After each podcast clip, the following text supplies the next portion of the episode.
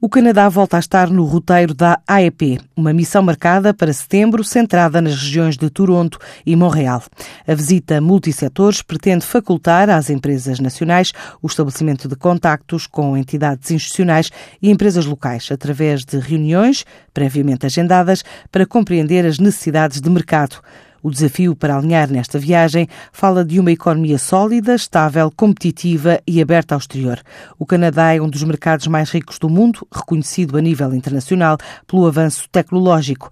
Integra o G8, posiciona-se nos lugares cimeiros no ranking de negócios, é também o país mais bem colocado na OCDE, tanto pelo menor número de procedimentos como pelo menor tempo de duração para a conclusão de processos empresariais. O mercado interno do Canadá mostra forte poder de compra, um elevado nível de vida, alavancado pelo consumo privado em contínuo crescimento. Esta visita acontece depois de já aprovado o Acordo de Comércio Livre entre o Canadá e a União Europeia, que pretende potenciar as relações comerciais e económicas.